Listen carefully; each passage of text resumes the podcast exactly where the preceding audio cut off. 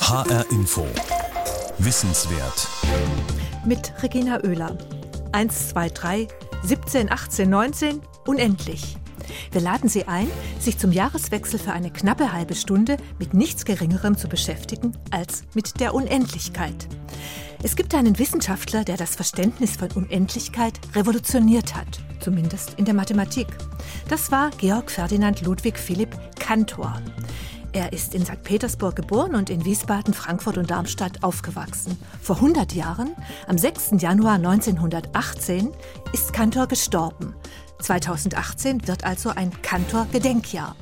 Grund genug für Albrecht Beutelspacher, in HR Info Wissenswert die Geschichte von Georg Cantor und unterschiedlichen Unendlichkeiten zu erzählen. Professor Albrecht Beutelspacher, der in Gießen das Mathematikum gegründet hat und leitet, hat selber viele Preise gewonnen, als Mathematiker und als Erzählkünstler. Wenn wir in einer klaren Winternacht in den Himmel schauen, sehen wir Sterne, viele Sterne. Und je länger wir schauen, desto mehr Sterne sehen wir. Manche sind hell, andere kaum zu erkennen. Wenn wir Sternbilder kennen, den großen Wagen oder den Orion, dann merken wir uns die. Dann freut es uns, diese zu sehen, denn sie geben dem Auge Halt, während wir sonst unseren Blick einfach schweifen lassen. Wir haben keine Vorstellung, wie weit diese Sterne weg sind und was hinter ihnen noch kommt. Für uns sind sie einfach am Himmel. Wir schauen in die Tiefe des Weltraums und sind sozusagen allein mit dem Himmel und haben ein Gefühl von Unendlichkeit.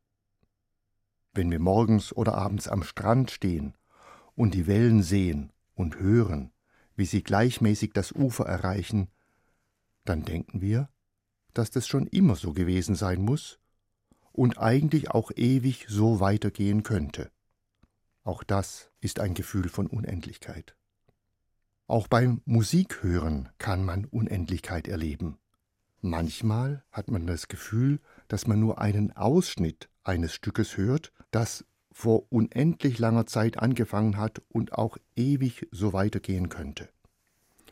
Denken Sie an gregorianische Gesänge, an die himmlischen Längen bei Schubert oder an moderne Musik, etwa die Minimal Music oder einfach das GEMA-freie Musikgeplätscher.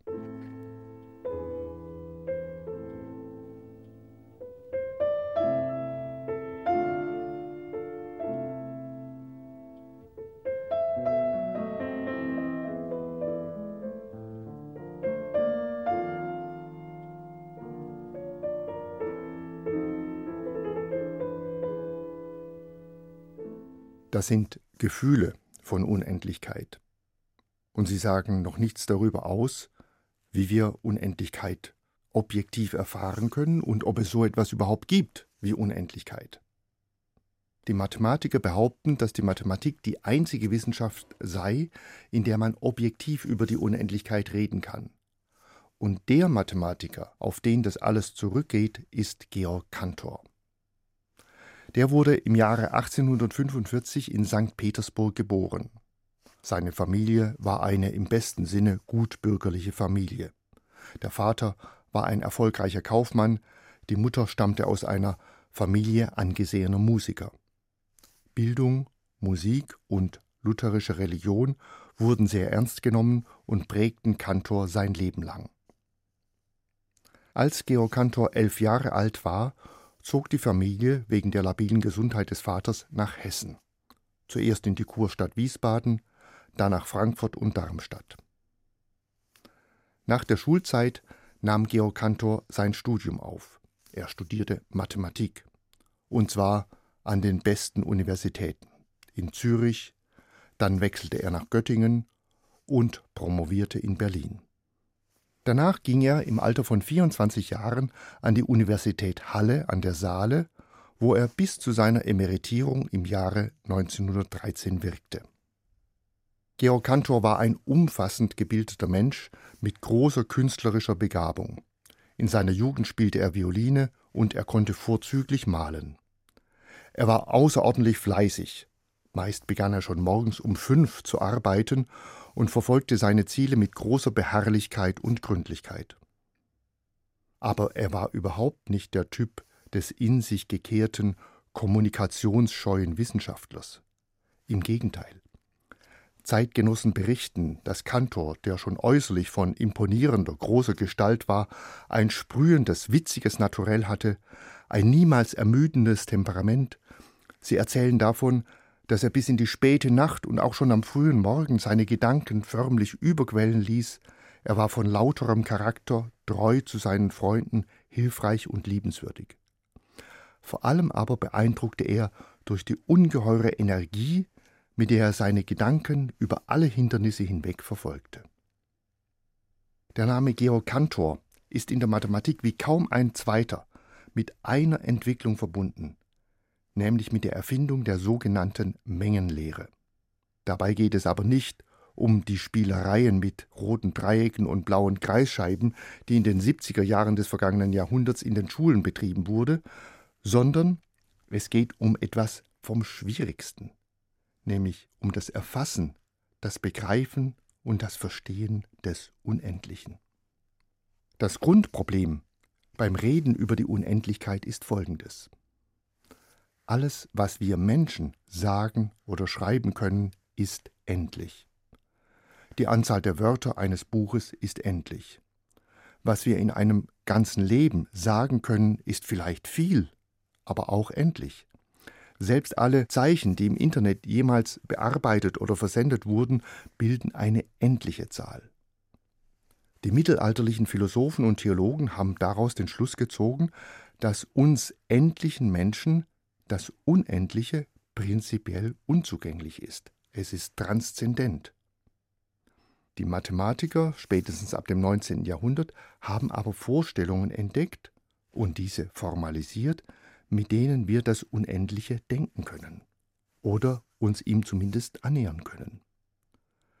Das beruht auf der einfachen Vorstellung des und so weiter oder den drei Pünktchen oder schon etwas präziser die Vorstellung, dass auf jeden Schritt ein nächster folgen kann, dass zum Beispiel das Zählen immer weitergehen kann.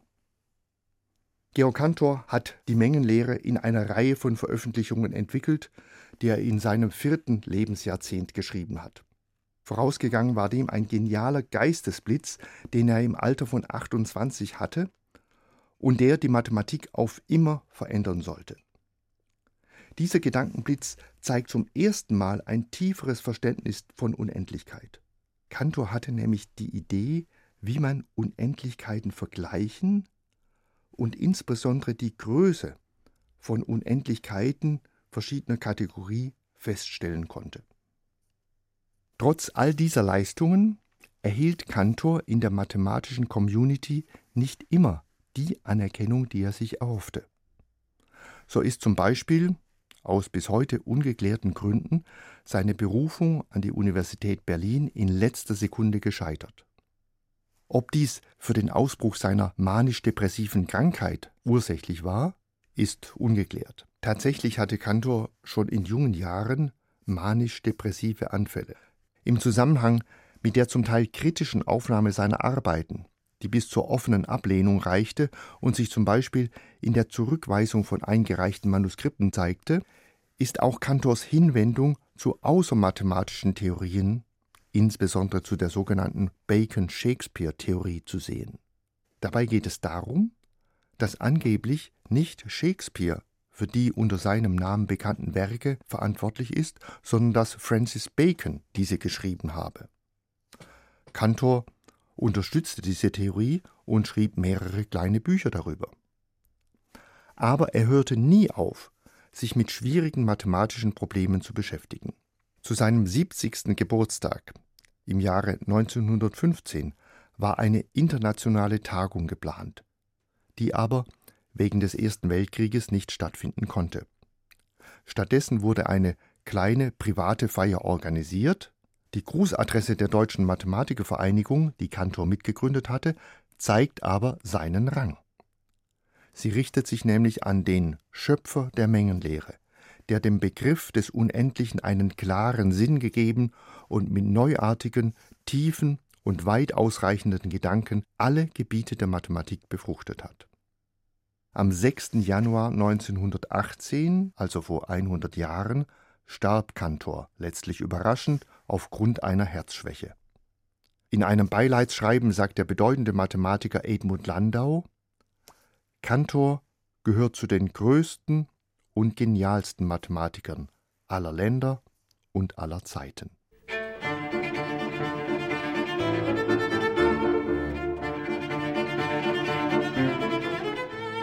Georg Cantor hat die Frage nach der Unendlichkeit beherzt aufgegriffen. Sein Schlüssel war eine Frage, die nie jemand vorher gestellt hatte und die man, wenn sie jemand gestellt hätte, als offensichtlich unsinnig abgetan hätte. Cantor fragte sich nämlich, ob es verschiedene Arten von Unendlichkeit gibt. Genauer, ob Unendlichkeiten existieren, die verschieden groß sind. Und wenn ja, wie man das feststellen kann. Zunächst hat Cantor die kleinste Art von Unendlichkeit identifiziert. Das ist die Unendlichkeit der natürlichen Zahlen 1, 2, 3 und so weiter. Alle Mengen, die man mit diesen Zahlen nummerieren kann, nennt Cantor abzählbar. Das heißt, eine Menge ist abzählbar, wenn man sie so als Liste anordnen kann, dass es ein erstes, ein zweites, ein drittes Element gibt und so weiter und dass man damit alle Elemente erfasst. Zum Beispiel sind die geraden Zahlen abzählbar, weil man sie der Reihe nach aufzählen kann. 2, 4, 6, 8, 10 und so weiter. Auch die ungeraden Zahlen sind abzählbar. 1, 3, 5, 7 und so weiter. Was nicht ganz so klar ist, ist, ob die sogenannten ganzen Zahlen abzählbar sind. Zu den ganzen Zahlen gehören die natürlichen Zahlen 1, 2, 3, dazu gehört die 0 und dazu gehören die negativen Zahlen minus 1, minus 2, minus 3.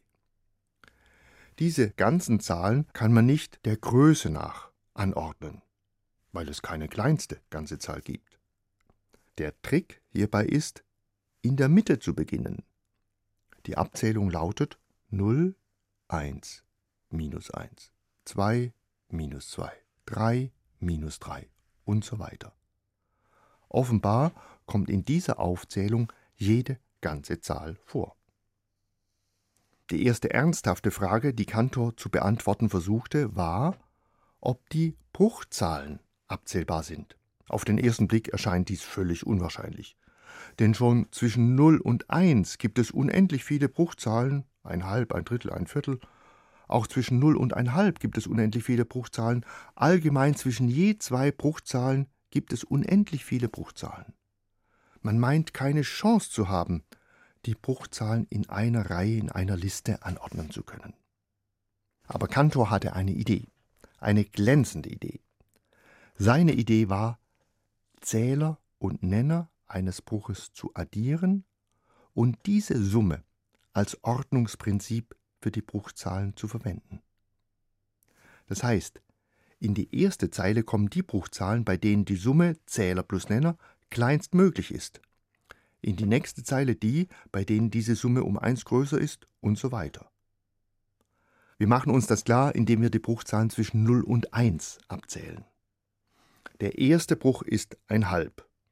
Hier ist die Summe von Zähler und Nenner gleich 3, 1 plus 2. In der zweiten Zeile steht der Bruch ein Drittel. 1 plus 3 gleich 4. Die Summe ist 4. In der dritten Zeile finden wir die Brüche, bei denen Zähler plus Nenner gleich 5 ist. Das sind ein Viertel und zwei Drittel. Denn 1 plus 4 ist 5 und 2 plus 3 ist 5. Und so weiter. In dieser Aufzählung kommt jeder Bruch vor. Zum Beispiel kommt 5 Elftel in der Zeile mit Summe 16 vor weil 5 plus 11 16 ist und steht dort an der fünften Stelle. Also sind insgesamt alle Bruchzahlen abzählbar. Das ist ein interessantes Resultat, aber noch nicht sensationell. Denn man könnte sagen, das sagt eigentlich auch nur in anderen Worten, unendlich ist unendlich.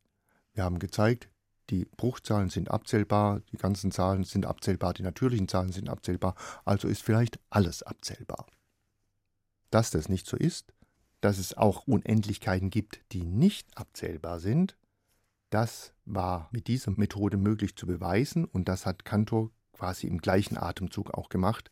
Wir werden das später sehen.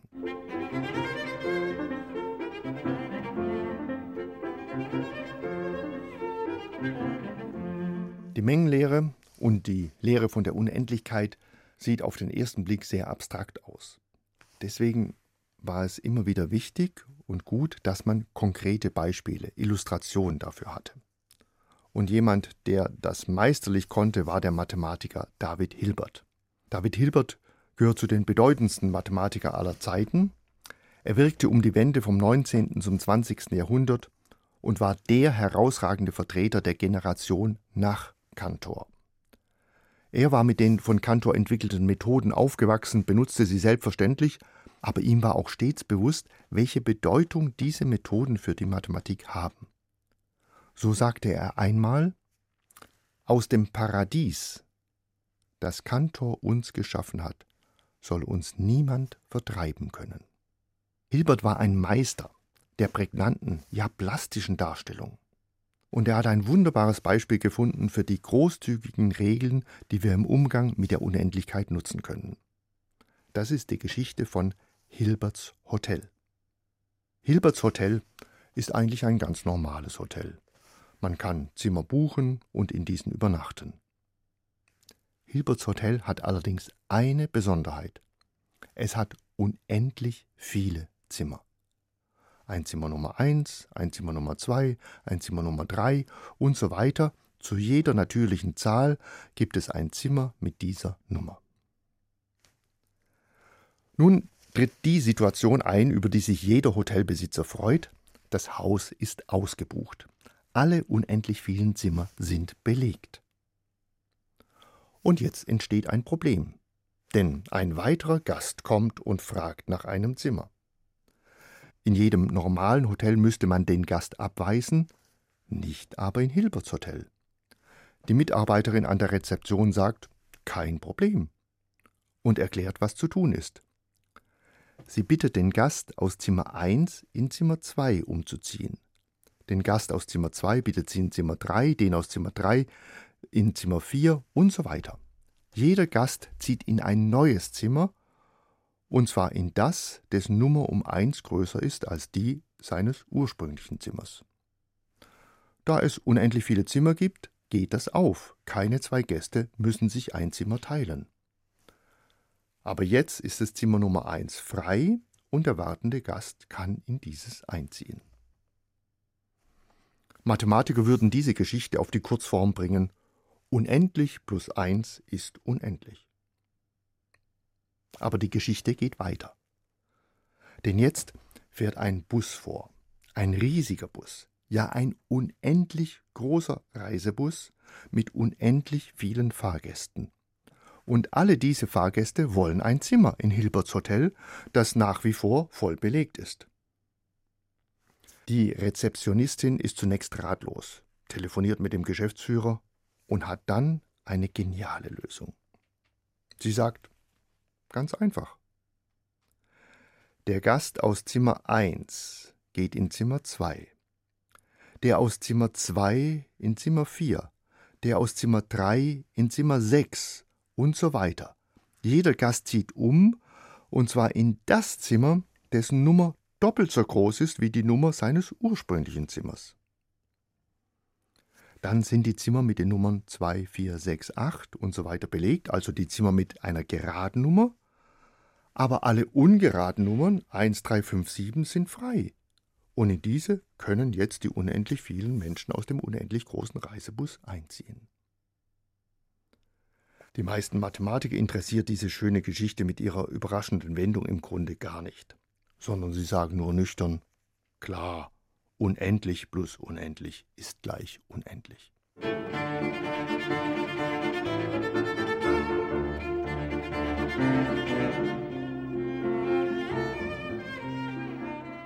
Diese Geschichte von Hilberts Hotel spielt immer noch im Abzählbaren, in der kleinsten Stufe der Unendlichkeit, und bis jetzt ist nicht klar, ob es überhaupt weitere Stufen gibt. Aber das war die Erkenntnis von Georg Cantor, die die Mathematiker elektrisiert hat. Diese Behauptung, dass es nämlich verschiedene Unendlichkeiten gibt, teilte die Mathematiker in zwei Lager. In glühende Mitstreiter, die erkannten, so einfach ist das, und erbitterte Gegner, die überzeugt waren, so einfach kann das gar nicht sein. Die Erkenntnis, an der sich die Geister schieden, war, dass es verschiedene Unendlichkeiten gibt. Unendlichkeiten, die unterschiedliche Größenordnungen haben, Unendlichkeiten, die schlicht unvergleichbar sind. Diese Erkenntnis hatte Cantor im Dezember 1873, also im Alter von gerade mal 28 Jahren. Das Verstörende bestand aus zwei Komponenten. Zum einen, dass solche grundsätzlich unterschiedlichen Unendlichkeiten leicht zu finden sind, dass es sich bei ihnen gar nicht um etwas Neues handelt, und zum anderen, dass es skandalös einfach ist, zu beweisen, dass diese Unendlichkeiten verschieden sind. Die eine Sorte von Unendlichkeit sind die natürlichen Zahlen 1, 2, 3 und so weiter. Die andere Sorte sind die Kommazahlen, auch reelle Zahlen genannt.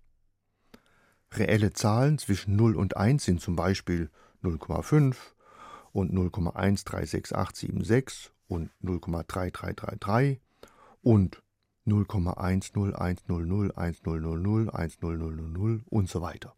Kurz alle Dezimalbrüche, die mit endlich vielen Stellen und die mit unendlich vielen Stellen, die periodischen und die nicht periodischen, alle. Cantor behauptete, diese Dezimalbrüche, sogar schon die zwischen 0 und 1, sind nicht abzählbar. Man kann sie nicht in einer Liste aufschreiben, auf der es einen ersten Dezimalbruch, einen zweiten, einen dritten gibt und so weiter und dabei alle Dezimalbrüche erfasst werden. Egal wie trickreich man die Dezimalbrüche anordnet, man wird sie nie alle erfassen. Oder umgekehrt gesagt, zu jeder Liste von Dezimalbrüchen gibt es immer mindestens einen anderen, der nicht in dieser Liste vorkommt. Und genau das beweist Cantor. Und der Beweis geht so. Wir stellen uns vor, dass uns jemand eine Liste von Kommazahlen der Form 0, irgendwas gibt. Diese kann vom intelligentesten Menschen der Welt erstellt worden sein oder von allen Supercomputern gemeinsam oder von außerirdischer Intelligenz erzeugt, ganz egal. Wir werden eine Dezimalzahl finden, in Wirklichkeit sehr viele, die nicht auf dieser Liste auftaucht. Und diese Ausnahmezahl konstruieren wir Ziffer für Ziffer. Dazu gehen wir die Liste durch. Wir schauen uns die Liste Zahl für Zahl an und konstruieren dann jeweils eine Ziffer nach der anderen der Ausnahmezahl. Schauen wir uns zunächst die erste Zahl der Liste an. Diese beginnt vielleicht mit 0,3. Mehr brauchen wir von dieser Zahl gar nicht zu wissen. Wir wählen als erste Nachkommastelle unserer Ausnahmezahl eine Ziffer, die verschieden von 3 ist, zum Beispiel 4. Das heißt, die Ausnahmezahl beginnt 0,4. Um die zweite Stelle der Ausnahmezahl zu bestimmen, schauen wir uns die zweite Zahl der Liste an. Diese könnte zum Beispiel 0,85 heißen oder mindestens so beginnen. Wir wählen als zweite Nachkommastelle der Ausnahmezahl eine Ziffer, die verschieden von 5 ist, also zum Beispiel 1. Dann beginnt die Ausnahmezahl mit 0,41. Wenn die dritte Zahl der Liste mit 0,782 beginnt, wählen wir als dritte Nachkommastelle eine Ziffer verschieden von 2, also zum Beispiel 3. Dann lautet der Anfang unserer Ausnahmezahl 0,4 1, 3 und so weiter. Wir konstruieren die Ausnahmezahl so, dass sie sich an der vierten Stelle von der vierten Zahl der Liste, an der zehnten Stelle von der zehnten Zahl der Liste und an der tausendsten Stelle von der tausendsten Zahl der Liste unterscheidet. Und so an jeder Stelle. Also unterscheidet sich unsere Ausnahmezahl von jeder Zahl der Liste an mindestens einer Stelle. Und daher kommt die Ausnahmezahl auf der Liste nicht vor. Und das bedeutet, dass die Menge der reellen Zahlen, der Kommazahlen zwischen 0 und 1 nicht abzählbar sein kann. Wenn Sie jetzt verblüfft fragen, das war's? Dann treffen Sie genau das Gefühl der Mathematiker der damaligen Zeit. Es gab welche, die das schlicht genial fanden. Andere fühlten sich eher an einen Trugschluss oder eine Art geistiges Hütchenspiel erinnert. Und wieder andere empörten sich und sagten, das ist doch keine Mathematik. Aber im Laufe der Jahre haben sich Kantors Gedanken durchgesetzt und gehören heute zum festen Bestand der Mathematik. Sie sind, um das Wort Hilberts aufzugreifen, Teil des Paradieses, das Kantor uns geschaffen hat.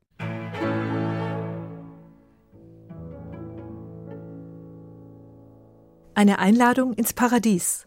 Zum 100. Todestag des großen Mathematikers Georg Cantor erzählte Albrecht Beutelsbacher von der Entdeckung der Unendlichkeiten.